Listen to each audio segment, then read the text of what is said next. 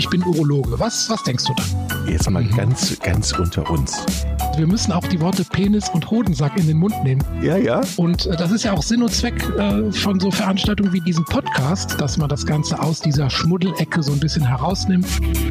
Neue Folge Pinkelpause. Hallo Chris, hallo Aachen. Hallo Jochen, hallo Bohmstedt. Ähm, frohes neues Jahr. Ja, frohes neues Jahr wünsche ich dir auch. Die erste Folge im neuen Jahr. Und Ja. ähm, es wird weitergehen. Wir werden durchballern. Jede Woche auch in diesem Jahr was abliefern. Haben wir uns fest vorgenommen. es, vor allen Dingen, du schickst ja immer so tolle Themenlisten, sagst, oh, das kann man noch machen, das und das und das. Ja. Und dann muss man sagen, dieses Gebiet, auf dem du dich da bewegst, ja, diese, diese Urologie ist ja eine, eine Schatzgrube an tollen Themen, habe ich festgestellt. Also die Liste ist ja unendlich. Ein Fass ohne Boden.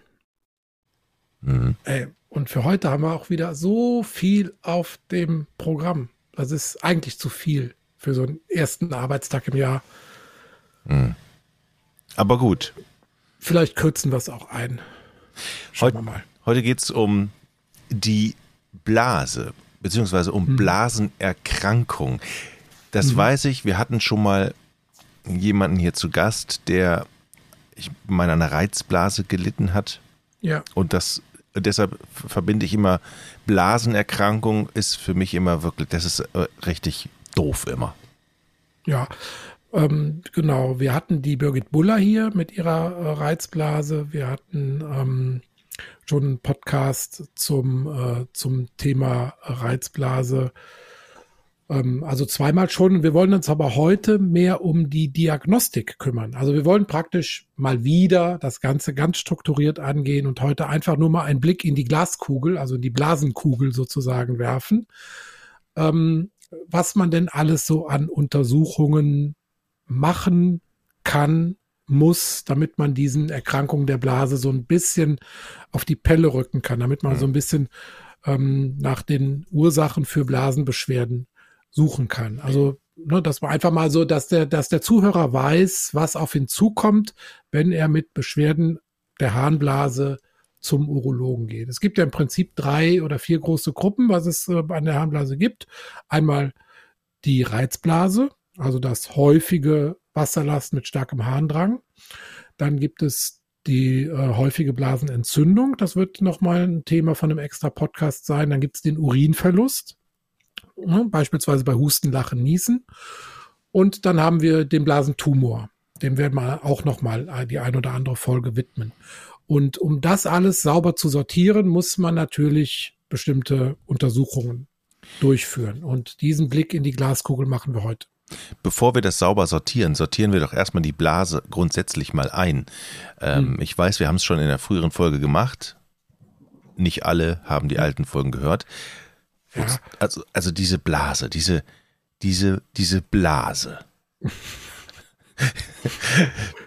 Ja, die Blase. die sammelt Was ja im Prinzip, so verstehe ich das als Nicht-Urologe, den Urin. Und das ist ihre Hauptaufgabe, das Ja. Sammelbecken unseres Urins, richtig? Genau, ich, genau, ich habe gerade mal geguckt, wir hatten die Folge 78, auf die verweisen wir jetzt. Das ist äh, die Folge Drängende Fragen. Da haben wir im Prinzip die Basics zur Harnblase alle ähm, gemacht. Also wo ist dieses Organ, wie ist es aufgebaut, wie wird es äh, mit Nerven versorgt. Ähm, genau, welche Funktion hat es? Hat im Prinzip nur die eine Funktion, den Urin zu speichern und dann zu entleeren. Und das klingt banal, aber leider ist es ja ganz schön schwierig, ne, weil es ja zwei sehr gegenläufige ähm, Sachen sind. Also in der Phase, wo die Blase speichern soll, darf sie nicht entleeren. Ja, und in der Phase, wo sie entleeren, äh, sich entleeren muss, muss sie sich dann auch vollständig entleeren. Ja. Und dann kommen natürlich die ganzen Störfaktoren von außen. Kälte, Nässe, der Darm von hinten und so weiter. Also die Blase ist schon auch ein sehr anfälliges Organ. Ja. Sagen wir mal ganz kurz nochmal, wo sitzt es? Kann ich das selber ertasten und wenn ich mit dem Finger in den unteren Bauchraum da gehe, kann ich die, Mhm. kann ich das spüren? Du bist jetzt schon bei der körperlichen Untersuchung, aber Mhm. letztlich kann man die Frage mit Nein beantworten. Also eine normale, leere oder nur halb gefüllte Blase kann man nicht tasten. Ich hatte aber auch schon Patienten mit so zwei, drei Liter in der Blase. Da kann man die sogar sehen. Also wenn der Patient dann auf der Liege liegt und du guckst von der Seite dir das äh, Bauchpanorama sozusagen an, dann kannst du da schon richtig diese Vorwölbung ähm, der hm. Blase sehen. Das geht zum Teil bis zum Nabel hoch dann. Ne? Also, mhm. also die Frage kann ich wie immer mit Jein beantworten. Also normalerweise tastet man die Blase nicht, aber ab einer gewissen Blasenfüllung äh, kann man die schon als Vorwölbung so prallelastisch im Unterbauch ähm, tasten, hinterm Schambein. Wie viel passt rein? Ja, so eine normale Entleerung sollte mindestens 250 Milliliter haben, also eine, eine Portion der Entleerung. Alles, was da drunter ist, dauerhaft da drunter ist, wird dann schon, schon als kleinkapazitär bezeichnet, also wenig Fassungsvermögen. Normalerweise bei der Frau so 350, beim Mann ein bisschen mehr 450. Die Frau hat weniger Fassungsvermögen, weil ähm, da noch andere Organe in der Nähe sind. Ja, die Gebärmutter, die will ein bisschen Platz haben, ne? Und äh, der Mann hat ja nur hinten den Enddarm, vorne die Blase und bei der Frau ist die Scheide noch dazwischen. Ja, also die hat, muss sich das besser einteilen da unten. Und ähm, deshalb hat die Blase bei der Frau so ein bisschen weniger Fassungsvermögen. So, jetzt bin ich ähm, oder bin ich krank, also habe ich Probleme mit, mit der Blase. Du hast eben drei Kategorien genannt. Ne? Mhm. Ähm, richtig, du sagst es, du hast vier genannt. ist wieder, ja. wieder Schule gerade, der Kies. Jochen, vier waren es doch, ja. Richtig. Eine drei ist eine vier, Jochen. du hast vier genannt. Ähm, das heißt, lande ich immer bei dir? Also ist es immer ratsam, zu einem Urologen zu gehen oder? Mhm. Das ist eine gute Frage. Also im Prinzip können die meisten Sachen auch beim Hausarzt abgeklärt werden. Also die Vorfilterung normaler, unkomplizierter Harnwegsinfekt kann der Hausarzt, jeder Allgemeinmediziner behandeln. Und ab einem gewissen Punkt, und das ist dann aber wiederum sehr wichtig, bei bestimmten Warnsignalen muss dann der, der Hausarzt auch den Überweisungsschein zücken und dann weiterschicken. Ne? Oder also wir wären, wir wären ja total überfordert als Urologen, wenn jeder banale Harnwegsinfekt direkt beim Facharzt landen würde. Das würde ja auch rein zahlenmäßig uns schon völlig überfordern. Aber die Abklärung von halt Blut im Urin, Verdacht auf Blasenpolyp, Blasentumor gehört auf jeden Fall in urologische Hand. Ähm, die Abklärung einer Inkontinenz, da sind dann der Urologe oder der Gynäkologe, also ne, bitte verzeiht uns, wenn wir hier nicht durchgängig gendern, also Urologin, Urologe, Gynäkologin, Gynäkologe, sage ich immer, der Urologe, sei mir bitte verziehen. Ähm, die, also Gynäkologe und Urologe können die Harninkontinenz abklären, bei der Frau insbesondere. Ja, und äh, Blasenentleerungsstörungen gehören natürlich in die Hand eines Urologen. Also wenn einer Mann zum Beispiel mit Prostatavergrößerung die Blase nicht mehr leer bekommt, das hm. muss ein Urologe behandeln, klar. Hm. Zu Beginn ähm, gibt es ja immer erst eine Befragung. Ja. Eine um, sogenannte Anamnese. Wie läuft die ja. ab? Was beinhaltet die? Das geht relativ strukturiert immer vonstatten. Ne? Also erstmal gibt man ja vorne sein Kärtchen ab bei der, äh, Anme bei der Anmeldung. Da geht ja schon mal meistens das Geschlecht draus hervor. Und das ist ja entweder männlich oder weiblich oder divers. Hm. Und ähm, das steht dann schon mal fest. Und das Alter. Das ist ja auch schon mal ein sehr wichtiger Faktor. Denn wie die meisten Erkrankungen, die wir hier besprechen, sind auch die Erkrankungen der Blase mit zunehmendem Alter wesentlich häufiger. Also dann weiß man schon mal, dass zum Beispiel eine 25-jährige Frau ähm, wahrscheinlich jetzt nicht eine schwere Blasensenkung hat, während eine 75-jährige Frau mit nach fünf Geburten wahrscheinlich eher eine Blasensenkung hat oder es unwahrscheinlich ist, dass die Blase noch ganz normal an der Stelle ist, wo sie hingehört. Also so ganz banale Informationen muss man natürlich auch bedenken. Also, ne? Mhm. Ähm, und dann geht man halt weiter vor und fragt strukturiert. Meistens gibt es so einen, so einen äh, Anamnesebogen, den man schon, äh, den der Patient gebeten wird, schon entweder am Tablet oder auf Papier ähm, auszufüllen, wo er dann nach Vorerkrankungen gefragt wird. Gibt es durchaus viele Erkrankungen, die Einfluss auf die Blase haben, insbesondere beispielsweise Zuckerkrankheit ist zu nennen. Die schädigt die Nerven der Blase und die äh, hat einen äh, starken Einfluss auf den, auf den äh, Entleerungs, äh, auf die Entleerungskraft der Blase. Also kann sowohl eine Reizblase als auch eine Entleerungsstörung machen. Äh, man neigt dann häufiger zu Blasenentzündungen bei einer Zuckerkrankheit. Also Diabetes ist ein riesiger Faktor. Ähm, andere Vorerkrankungen wie Herzkrankheit. Dann kommen wir mehr in diesen Bereich der Speicherfunktionsstörung. Also beispielsweise jemand, der herzkrank ist, äh, lagert tagsüber oft Wasser in den Beinen ein. Also ne, wenn man tagsüber rumläuft, Schwerkraft folgend, äh, lagert sich das Wasser in den Beinen ein und nachts, wenn man liegt, fließt es dann zur Körpermitte zurück, wird verarbeitet und man muss dann nachts häufiger raus. Das wird dann oft als vermeintliche Reizblase behandelt, ist aber eigentlich nur eine Veränderung der Urinproduktion über den Tagesverlauf. Ne? Also Herzerkrankungen sind wichtig, dann Rückenerkrankungen wie beispielsweise Bandscheibenvorfälle können die Nerven, die die Blase versorgen, beeinträchtigen. Voroperationen werden abgefragt, insbesondere im kleinen Becken Voroperationen, also Darmoperationen bei Darmkrebs. Ne, da werden die feinen Nervengeflechte der Blase beeinträchtigt. Wir Urologen sind oft selber schuld. Prostataoperationen können sowohl die Nervenversorgung als auch den Spießmuskel gefährden. Medikamente muss man abfragen. Es gibt also viele harntreibende Medikamente. Ähm, ja, und da kann man schon ganz, ganz, ganz viele Informationen sammeln und hat eigentlich oftmals nach dieser ausführlichen Befragung die Ursache schon ähm, sozusagen auf dem Tisch liegen. Aber nicht nur der Arzt muss fragen, der Patient muss auch schildern. Ja, also der muss dann auch äh, schon beschreiben, was genau er hat. Ne?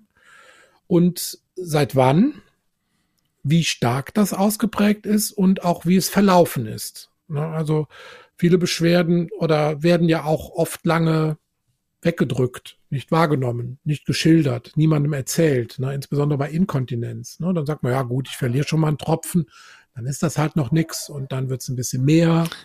Also es ist auch ein, ein mit Scham behaftetes Thema grundsätzlich. Ja, insbesondere die Inkontinenz mhm. seltsamerweise. Ne? Also die Reizblase, die wird eher thematisiert, ne? weil man das natürlich auch ist offensichtlich, wenn man halt oft zum Klo rennen muss, wenn man in Gesellschaft sitzt und so weiter. Das ist dann was, was man so thematisiert. Die Inkontinenz, die kann man eher verstecken. Ne? Dann legt man sich Vorlagen rein und das wird nicht groß besprochen. Oft sogar nicht in der Familie oder mit dem Partner oder der Partnerin. Ähm, das ist schon ein riesen, riesiges Tabuthema. Genau. Mhm. Ja,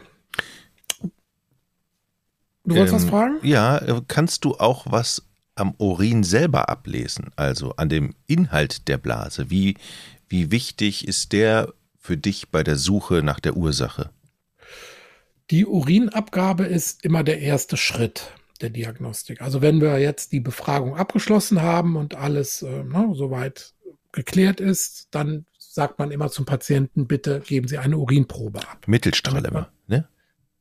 Mensch, Jochen. Ja, komm, ich bin ja, ich gebe es zu, ich habe auch schon mal eine Urinprobe abgegeben und dann ja. de denke ich, äh, mit Mittelstrahl, dann überlegt man erstmal an der Theke, wenn man Wie diesen Plastikbecher ja. in die Hand kriegt, Moment mal, man will ja nicht, es ist ja so, man will ja nicht ganz dumm dastehen ja. und dann nimmt man diesen Becher und ich ja, alles klar, und dann geht man drei Schritte zu der was meint sie denn mit Mittelstrahl? Wie soll ich denn bitte schön genau aus dem Strahl die mittlere also genau. die Mitte, die Mitte des Strahls. Und dann geht man wieder rückwärts zur Theke, guckt, dass da eben kein anderer Patient noch in der Nähe steht. Das, Sekunde mal, Mittelstrahl. Erklären Sie doch mal kurz. Jetzt hast du ja. hier die Gelegenheit, das nochmal zu erklären. Ja. Was ist denn das? Es ist sehr, sehr gut, dass ich das erklären darf, weil es ist enorm wichtig. Ne? Also es ist nicht so, dass man aus dem Strahl, der sagen wir mal so ein Halbfinger dick ist, die Mitte trifft, mhm. sondern dass man aus dem zeitlichen Ablauf ähm, die mittlere Portion gewinnt. Also wichtig ist vor allem, dass man also die erste Urinportion rauslaufen lässt. Darum geht's letztlich. Ja, also genau genommen ist es, äh, geht das so, dass man ähm, erst sich natürlich die Hände wäscht, dass man die, ähm, den Genitalbereich, also beim Mann die Fort etwas zurückzieht und da reinigt, beim, bei der Frau die Schamlippen etwas spreizt und dann die Harnröhrenmündung ähm, reinigt mit Wasser, ohne Seife. Ne? Und dann wieder trocknet und dann fängt die eigentliche Urinabgabe an. Und das ist halt einfach so, dass man ähm, Urin laufen lässt und so die ersten drei Sekunden in die Toilette laufen lässt und dann den Becher sozusagen in den laufenden Strahl hineinhält. Na, also nicht den Strahl wieder unterbrechen und nochmal neu anfangen, sondern dass man den Becher Okay, sozusagen weil in das, den, das habe ich noch, das habe ich noch im Kopf, weil das ist ja. nämlich gar nicht gut, wenn man ja. den, den Fluss des Strahl. Urins unterbricht, ne? Ja, das ist aber jetzt weniger unter diesen funktionellen ja. Aspekten, dass man damit die Blase verwirrt. Mhm. Wenn man das jetzt einmal machen würde, wäre das nicht schlimm. Aber letztlich ist es halt so, dass man möglichst in den laufenden Harnstrahl kurz den Becher so reinhält, dass man 20 ja. bis 30, wie halt, ne, wir Rheinländer, wie beim Bierzapfen. Ja lässt du einfach laufen, hältst das Glas drunter, dann zack, das nächste. Dann. Ja, aber da, das, das schwappt dann halt auch über und man wird, okay, ja. gut. Ja, genau, man muss den Becher wieder so ein bisschen trocknen ja. am Rand, genau, gut. und nicht dann den nassen Becher auf die Theke stellen. Ja, vielleicht auch nicht ganz zu voll machen, ne? Das wäre vielleicht auch höflich. Also man kann ja, ja auch gesagt, höflich beim Urologen bis, sein, ne? 20 bis 30 Milliliter, ne? Also dann habt ihr den genau. Mittelstrahl, dann frage ich mich immer, warum ist der Mittelstrahl so wichtig? Ja, das geht eigentlich im Prinzip darum, dass die ähm, erste Portion die, äh, keine Beimengungen vorne aus der Mündung, aus dem Mündungsbereich äh, von der Harnröhre oder der Scheide enthält. Ne? Also wenn du zum Beispiel jetzt nicht die Vorhaut beim Mann, Vorhaut reinigst, also zurückziehst, reinigst, sondern einfach in die noch vorgezogene Vorhaut sozusagen reinpinkelst und dann in den Becher, dann würde ja der Urin sozusagen alles, was sich zwischen Eichel und Vorhaut potenziell befindet, aufwirbeln, rausspülen und würde im Becher dann auftauchen. Oder bei der Frau halt, ähm, wenn mhm. die Schamlippen dann nicht gereinigt und gespreizt sind bei der Urinabgabe, dann kann sich da halt Urin verfangen und dann aus dem Scheidenbereich, aus der Mündung, aus dem Mündungsbereich Dinge mit in den Becher transportieren, die dann möglicherweise eine falsche äh, Diagnose begründen. Deshalb einfach eine möglichst saubere Urinabgabe. Das ist der Sinn und Zweck von diesem Mittelstrahlurin. Okay. Ja. Trotzdem ähm, ist das schon auch oft so, dass wir dann trotzdem was, was sehen im Urin. Dann sieht man halt irgendwie paar Bakterien oder Entzündungszellen. Und dann fragt man, haben sie denn Beschwerden? Also wenn jetzt, ne, haben sie brennen oder irgendwie was? Ne, habe ich nicht. Und gerade bei Frauen ist es dann oft sinnvoll, einen sogenannten Katheterurin ähm, zu entnehmen. Hast du eine Idee, was das ist? Nee, man, man zapft den also praktisch mit einem externen Gerät aus der Blase raus. Man schiebt dann Katheter rein, ja. ein Röhrchen genau. und genau. zapft genau. es ab. Genau, und da haben natürlich jetzt viele Frauen ähm, direkt schon mal richtig Respekt vor. Ne? Also du gehst zum Urologen, dann schilderst du Beschwerden, der sieht dann im Urin was und sagt, haben Sie denn Brennen? Nein, habe ich nicht. Ja, dann möchte ich gern noch eine Probe mhm. mit dem Katheter aus der Blase entnehmen. Dann sind die ersten schon mal schockiert. Mhm da gibt's jetzt keinen wirklichen Grund zu, weil diese Entnahme, die ist echt harmlos. Also da geht eine Mitarbeiterin mit der Patientin dann in einen anderen Raum. Dann mh, hm, wird einfach der Genitalbereich nochmal desinfiziert und dann wird so ein betäubendes Gel auf den Katheter aufgetragen und dann kann man wirklich einen hauchdünnen Katheter, der ist also bisschen dicker als eine Kugelschreiberbiene, dann in mhm. die Blase einführen und da dann nochmal direkt aus der Blase, also praktisch was wir mit dem Mittelstahlurin machen wollten, dass man also keine Verunreinigungen vorne vom Mündungsbereich hat, direkt von innen aus der Blase den Urin rauszapfen. Und das ist dann eigentlich immer die, die sauberste ähm, Urinabgabe. Also keine also Angst davor. Ja, Angst vom Urologen sollte man ja ohnehin nicht haben. Ist ja auch unbegründet, habe ich gehört. Ja. Absolut. So, jetzt habt ihr, jetzt habt ihr den Urin. Ja. Und was passiert dann? Wie wird der untersucht? Man kann eine Urinuntersuchung auch schon selbst zu Hause machen. Ne? Also gibt ja in der, in der, Apotheke kann man ja diese Röhrchen kaufen, wo dann diese Teststreifen drin sind. Mhm. Und da den ähm, Urin mal auffangen oder über diesen Teststreifen äh, drüber pinkeln sozusagen und dann nach circa einer Minute die, ähm, das Ergebnis dann ablesen. Auf so kleinen Feldern hast du ja schon mal gesehen, so Teststreifen. Ne?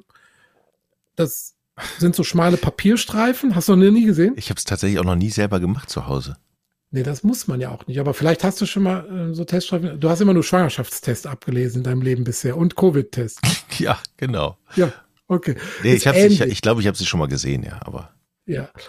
Also, ne, das ist halt im Prinzip wie ein Schwangerschaftstest, ja. wo halt nicht nur das HCG gemessen wird, sondern da werden verschiedene Sachen. Es werden also ähm, Bestandteile, die im Urin sein können, Inhaltsstoffe durch eine chemische Farbreaktion auf diesen Testfeldern nachgewiesen. Ne?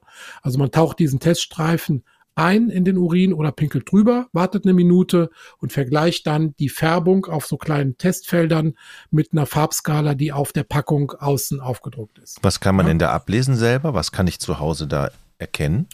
Ja, die wichtigsten Sachen sind immer vier oder fünf Informationen, sind die Basisinformationen. Das ist einmal rote Blutzellen, also Hämoglobin kann man nachweisen auf diesem Feld. Mhm. Weiße Zellen, Leukozyten, Eiweiß, Zucker und dann noch ein äh, Stoffwechselprodukt von Bakterien, das heißt Nitrit. Das wird oft mit gemessen, ob da diese, ob da möglicherweise ein bakterieller äh, Besatz ist, der äh, dieses Stoffwechselprodukt dann äh, verursacht und dann kann man da Nitrit nachweisen. Und diese, das sind eigentlich so die Basisinformationen, die die meisten Teststreifen haben. Es gibt auch welche, die bis zu zwölf Parameter ähm, noch messen. Das heißt, also macht das Sinn, einfach das mal irgendwann einfach mal zu machen, einfach mal zum Gucken, einfach mal so? Oder würdest du ja, sagen, wenn du, also wenn du jetzt zum Beispiel, wenn du jetzt zum Beispiel starker Raucher wärest ja. seit vielen Jahren, dann würde das durchaus Sinn machen, weil es gibt ja keine Krebsfrüherkennung für die Harnblase, die mhm. die Kasse bezahlt. Und dann mhm. kann man sich für ein paar Cent solche Teststreifen kaufen und da drüber pinkeln. Und wenn da jetzt Blut im Urin wäre, mikroskopisch, also nicht mit dem bloßen Auge sichtbar, dann würde man das in diesem Testfeld möglicherweise sehen. Dann wäre das durchaus auch sinnvoll ich weiß jetzt nicht bei dir, du bist jetzt kein Risikopatient in meinen Augen für irgendeine chronische Nieren- oder Blasenerkrankung. Mhm. Aber klar, schadet's nicht, da mal nach dem Zucker nach, äh, zu gucken. Also ich habe schon viele, viele äh, Diabetiker rausgefischt, nur über den Urinstreifentest. Ne? Mhm. Also die vorher, die es vorher nicht wussten. Genau, die haben sich dann einfach beim Streifentest gesagt, wissen Sie eigentlich, Sie haben ganz viel Zucker im Urin? Nee, wusste ich nicht. Und dann läuft eine weitere Abklärung an und dann sind das Diabetiker. Mhm. Das also schon eine wichtig. Eine wichtige Information dann fürs Leben. Ne? Absolut. Ne? Also, ne, im, ja, wir haben ja auch, ach, ganz am Anfang haben wir doch mal über die intelligente Toilette gesprochen. Mhm. Mhm. Kann Einer ich mich erinnern. Folgen. Mhm. Genau. Da bin ich auch äh, noch mit einem Freund in Kontakt. Wenn ich irgendwann mal neben meinen vielen Projekten Zeit habe, dann, dann kommt die. Ich habe das als ähm, Patent angemeldet. Tut mir leid, du bist zu spät. Ach, sorry. Nach der Folge habe ich mich hingesetzt nimmst, du, nimmst du mich damit ins Boot? Na klar. Okay. Dein Name steht auf jeder Toilette. Ja, Pie besser pieseln mit Pies. Genau. ja, wo waren wir denn? Ähm, Teststreifen. Teststreifen. Teststreifen, Teststreifen. Die Einschränkung, also es macht Sinn, das mal selbst zu machen, so als Screening, absolut. Äh, es gibt Einschränkungen, weil die haben durchaus häufig falsche Ergebnisse. Also falsch positiv oder falsch negativ heißt falsch positiv, sie schlagen aus, obwohl nichts ist. Mhm. Und falsch negativ heißt, es ist was, aber die Teststreifen zeigen es nicht an. Wie oft muss ich es machen, damit ich sicher bin? Ja, du musst vor allem ab und zu mal eine neue Packung kaufen, weil wenn die Dinger lange falsch gelagert sind, irgendwo rumliegen, ähm, dann sind die leider oft anfällig. Also man sagt, bis zu ein Drittel dieser Tests sind ähm, leider anfällig. Du umschreibst es so schön anfällig. Also die sind einfach falsch, sind scheiße. Ja, ich bin so ein bisschen der Urodrosten. Ich versuche es, äh, die schlechten Botschaften in milde Worte zu verpacken. Okay. Ja. ja dann mache ich einfach drei Tests hintereinander von unterschiedlichen Herstellern, unterschiedlichen, unterschiedlich gekauften, damit ich vielleicht sicher. Ja, oder du gehst einfach zum Urologen und lässt das äh, machen, was, was man sonst machen lässt. Äh, man lässt mal ins Mikroskop reingucken. Ja, okay.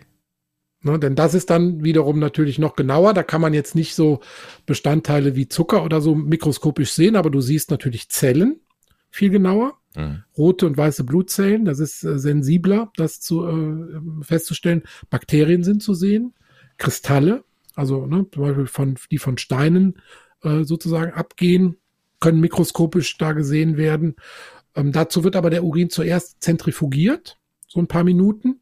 Und dann wird davon, ähm, von diesem am Boden ähm, sich absetzenden Bestandteilen wird dann äh, ein Tropfen aufs, äh, auf so ein Deckglas gemacht und dann wird da im Mikroskop drauf geguckt. Und das nennt man dann diese Untersuchung das Urinsediment, Beurteilung des Urinsedimentes, also was sich da unten am Reagenzglas nach dem Zentrifugieren absetzt. Mhm. Gibt es sowas ja. wie Urinstein? Klar. Ja, also wie so ein ja. Weinstein, gibt es auch Urinstein. Na klar. Also mhm. in der Blase bildet sich zum mhm. Beispiel, wenn du oft, äh, wenn du lange Resthahn hast, also wenn die Blase sich nicht entleert, mhm. dann ist das wie bei einem Weinstein, also der, wo der Wein lange rumsteht, ähm, kann sich in der Blase so ein Sedimentkristall auskristallisieren und das zum, zu einem Blasenstein werden. Mhm. Ja. Die Nierensteine sind ein bisschen anders zu sehen. Das besprechen wir dann, wenn wir zu den Nierensteinen kommen irgendwann. Ähm, aber hier so ein klassischer äh, im Resthahn sich bildender Stein unten aus dem Sediment äh, von was sich da so absetzt sozusagen, das gibt's klar. Mhm. Ist es eigentlich dann, wo wir jetzt an der Stelle sind, also wirklich dann deshalb auch ganz wichtig, dass die Blase gut funktioniert, dass sich alles entleert, weil wenn immer so ein Rest, ich will, wie soll ich, ne, so ein Rest dreckiger, ja, alter, ja. siffiger Urin ja. und der wird nicht rausgespült. Ja. Der wird zwar so wieder durch nachlaufenden Urin verdünnt, verdünnt, aber es ist schon mhm. so, dass das dauerhafte Resthahn ist nicht, nicht gut. Ist mhm. eine Infektquelle, ist eine Steinquelle, kann sogar bis zu Rückfluss in die Nieren führen, dann kann zu Druckerhöhung der Nieren führen. Ist nicht gut. Gut. Ja, sollte man behandeln. Kann man eigentlich, wenn, ja, du hast den Finger gehoben, du, ich nehme mich gerne dran jetzt. Danke. ja. Ähm, ich heb oft den Finger, weißt du doch. Unterbrech den Lehrer ruhig. der Urologenfinger ist, der Urologenfinger ist immer im Anschlag bei mir. Muss immer aufpassen.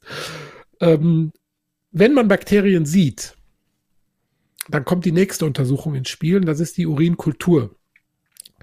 Das heißt, der Urin wird dann sozusagen auf einen Nährboden gegeben und für 48 Stunden in einen Brutschrank bei 37 Grad gelegt. Das heißt, man versucht auf diesem Nährboden ähm, die, die Körpertemperatur dann im Brutschrank nachzuempfinden und guckt dann, welche Bakterien, die man im Mikroskop gesehen hat, ähm, oder wo man Verdacht auf einen Harnwegsinfekt hat, wachsen denn tatsächlich jetzt auf diesem Nährboden. Und dann kann man nach 48 Stunden sehen, okay, ähm, das sind diese Bakterien. Manche haben eine ganz typische Wuchsart und dann kann man die schon rein optisch identifizieren. Die werden aber dann auch noch weiter differenziert anhand chemischer Reaktionen, ne, weil bestimmte Bakterien ähm, bestimmte Reaktionen zeigen, kann man dann anhand dieser Differenzierung dann hinterher genau sagen, okay, das ist dieser Keim.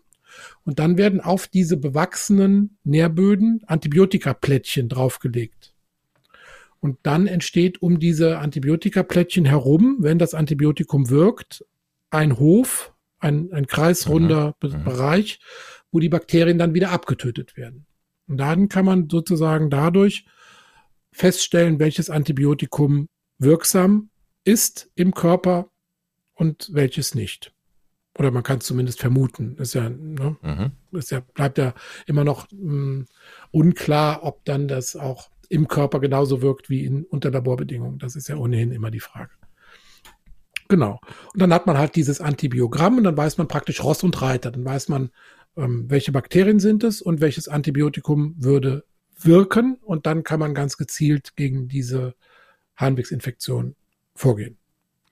Ich habe mal gehört, dass man auch am Geruch des Urins mögliche Krankheiten erkennen kann. Ähm, ja, kann man. Also der Geruch des Urins hat jetzt nicht mehr die Bedeutung wie vielleicht noch vor, weiß ich nicht, 100 Jahren. Da war der, der Urologe noch, hat Harnschau betrieben. Der hat also gerochen und hat geschmeckt. Also er hat geguckt, hat also den Urin beschrieben, Farbe und so weiter, und hat gerochen, den Geruch beschrieben und hat auch sogar daran geschmeckt, um zum Beispiel den Diabetes. Den, den, Moment, ja, also der hat den, er hat probiert, genippt. Okay, damit wir das nochmal klargestellt haben. Mhm. Früher haben die Urologen den Urin probiert. Probiert. Okay. Ja, geschmeckt. Wobei ich musste auch lernen, dass in der Schweiz, ich habe mal in der Schweiz gearbeitet für ein paar Monate, schmecken, äh, riechen heißt. Also wenn man sagt, der Urin schmeckt, heißt das, der Urin stinkt. Okay, ah, okay.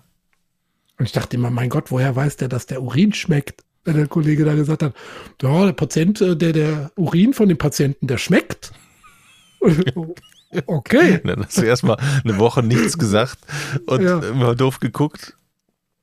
Ach, da gibt es noch eine Story. Haben wir da Zeit noch für? Na klar, gebe ich dir. Habe ich bestimmt aber schon mal erzählt. Die Hebe, Hebemold-Story. Hast du noch nicht. Hau raus. Doch. Nein, niemals. Aber dann, dann müssen wir aber gleich dann hier einen Cut machen und nochmal wie viel, äh, haben wir noch Zeit, oder? Ja, jetzt haben wir 30 Minuten. Die Story nehmen wir noch mit und dann machen wir eine zweite Blasenfolge. Ah, okay, okay. Also die Hebemold-Story, die geht so, aber das hat mit Urologie gar nichts zu tun. Das ist egal. ist egal. Hau raus. Äh, ja, in der Schweiz heißt ähm, heißt halten, heben. Also Hebemol. Mhm. Hat der, also ich war Assistenzarzt. Übrigens war da gerade deine Schwester auch zu Besuch an dem Tag, mhm. äh, als ich das passierte. Und ähm, da habe ich dann mit operiert mit einem Orthopäden. Ich weiß noch genau, eine Knieprothese haben wir operiert und ich sollte die Wundränder aufhalten mit so Haken. Und dann hatte, sagte er zu mir, ähm, Hebemol. Ich sollte einfach nur die Haken halten. Und ich dachte natürlich, heb mal. Habe ich feste angehoben, die Haken. Ne? Und er nochmal, hebe mal! Und da habe ich fester gehoben. Und der wurde immer wilder und hat immer, nur hebe, du sollst hebe. Und ich, wir haben uns einfach nicht verstanden. Er hat einfach mir die ganze Zeit eine Instruktion gegeben, die ich nicht verstanden habe. Und was war Aber das Richtige? Was hättest hätte du nur halten sollen. Du hättest nur, nur halten, halten und du hast dran gezogen. Genau, ich habe gehoben. Also nach oben gehoben. Was man eigentlich nicht machen sollte in dem Fall. Ja gut, also der Patient hat es überlebt und die Knieprothese ist gut eingeheilt. Okay. Ja, das ist doof, ne, wenn man da steht und, und man hat sprachliche Probleme. Verständnisprobleme ist halt doof. Das möchte man ja. als Patient eigentlich auch ungern wissen, ne? dass es auch zu sowas kommen Gut, kann. Ist jetzt, ist jetzt 25 ja. Jahre her. Ich denke, die Prothese ist schon zweimal gewechselt mittlerweile. Und ähm, aber der Orthopäde ähm, habe ich neulich gegoogelt, der praktiziert noch. Mhm. Der, ja, der hat wahrscheinlich noch viele Studenten verschlissen nach mir. Chris, ich würde sagen, Jochen, machen wir das. Äh, Kleines ähm, Break. Machen wir hier einen Break, die Blasenfolge ja. erstmal zu und machen dann die nächste Folge. Das ist auch Folge. einfach zu spannend, finde ich, oder? Ich finde, also es ist ja so, jeder kennt ja das Urin, jeder, jeder hat täglich mehrmals Kontakt damit und ja. es beschäftigt ja jeden irgendwie. Ja. Mal mehr, mal weniger. Und deshalb liegt genau. es auf der Hand, dass es ein großes Thema ist. Und spätestens, wenn es einen mehr beschäftigt, denkt man an die Pinkelpause. Genau. Da rein. Bis zum nächsten Mal, Chris. Mach's gut.